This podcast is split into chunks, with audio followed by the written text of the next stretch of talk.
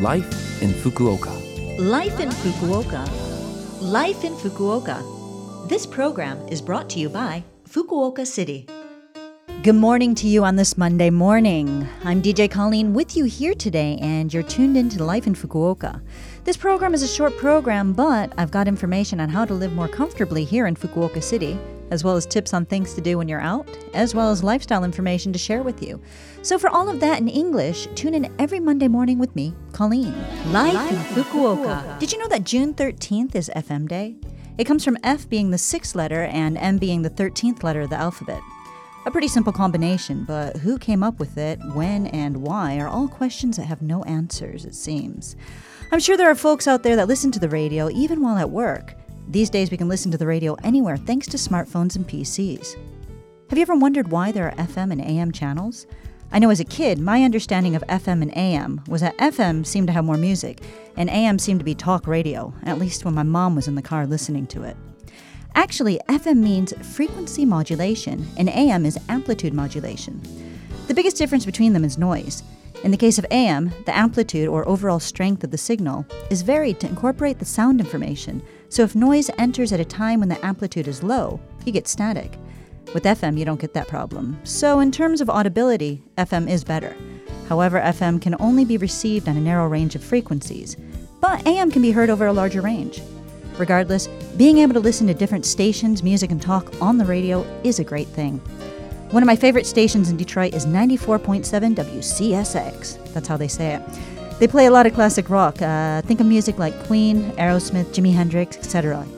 It was my go to station whenever I was in my car. Uh, nothing better than singing along to the radio with the windows down on a beautiful summer day while cruising with your friends, hey? Life in Fukuoka. All right, now I have information from Fukuoka City. Families raising children can receive a support allowance up until each child finishes junior high school. The amount per child varies from 5,000 yen to 15,000 yen, depending on the age of the child and the household income. The allowance is paid three times in four month installments once in June, then October, and again in February. In order to receive this child allowance, you must submit a yearly status report. In the first half of June, Fukuoka City sent the documents necessary to make the report to allowance recipients. Please fill the necessary information in and make sure to post the report so that it will arrive by June 30th. You can do this report online as well using your My Number card. Please be aware that you will not receive a payment if you do not submit the report or if there are any sections left incomplete. And if you live in Fukuoka City and have earned more than 1 million yen the previous year, from January 1st to December 31st, you may need to pay taxes. If you're a regular company employee, taxes are deducted from your salary. However, if you aren't a regular company employee, you will receive a tax payment notification around the 15th of June. Please make sure you open that envelope that has information on when you need to pay and how much will be due. You can pay at convenience stores, the bank, or even the post office. If you do not pay your taxes, you may risk facing difficulty when it comes time to renew your resident status or risk being subject to seizure of property. If there's anything you don't understand, or if you may have difficulty making payments, please check with your local ward office. You can also consult by phone in 18 different languages.